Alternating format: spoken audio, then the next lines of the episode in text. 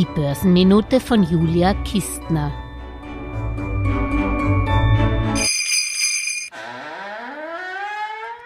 Das ist wirklich unglaublich. Das ist bereits die 390. Folge der Börsenminute. Vielen lieben Dank fürs viele Zuhören, meine Antriebsfeder für dieses hoffentlich gemeinnützige Finanzbildungsprojekt.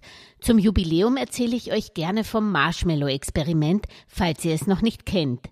Durchgeführt 1972 vom Psychologieprofessor Walter Mischer der Stanford University an Vorschulkindern. Er ließ die Kinder entscheiden, ob sie entweder gleich einen Marshmallow oder eine Brezel je nach Vorliebe essen wollen oder warten und dafür dann mit zwei der Leckereien belohnt werden. Er ließ die Kids 15 Minuten auf sich alleine gestellt. Einige stopften sich den Marshmallow oder die Brezel natürlich gleich genüsslich in den Mund, andere schlichen um ihre Beute herum, versuchten unbemerkt ein kleines Stück abzubeißen oder sie heimlich abzuschlecken. Andere zeigten sich geduldig, hoben sich teilweise die Hände vor die Augen, um nicht in Versuchung zu kommen. Und jetzt kommt's. Bei Folgestudien im jungen Erwachsenenalter der Probanden stellte man fest, dass jene, die als Kind sich beherrschten und denen der Belohnungsaufschub gelang, dann auch sozial erfolgreicher waren und ein deutlich besseres Einkommen genossen. Impulskontrolle zahlt sich also auch finanziell aus. Das gilt natürlich ebenso für Anleger. Gerade zum Jahresende hin, wo man vielleicht noch glaubt, etwas zu verpassen oder unbedingt etwas erledigen möchte, sollte man sich daran erinnern.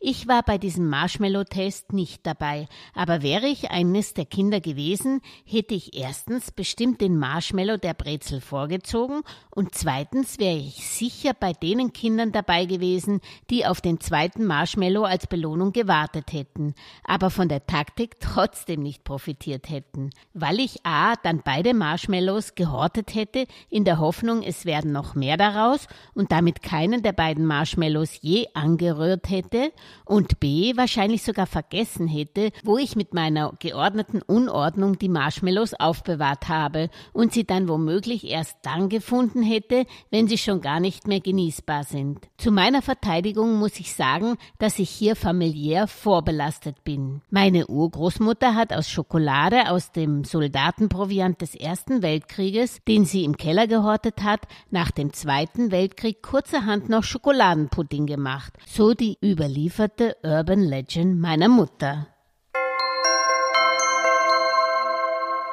Alles Gesagte ist nur die persönliche Meinung von Julia Kistner und daher keine Anlageempfehlung und keine Rechts- und Steuerberatung. Für Verluste, die aufgrund von getroffenen Aussagen entstehen, übernimmt die Autorin Julia Kistner keine Haftung.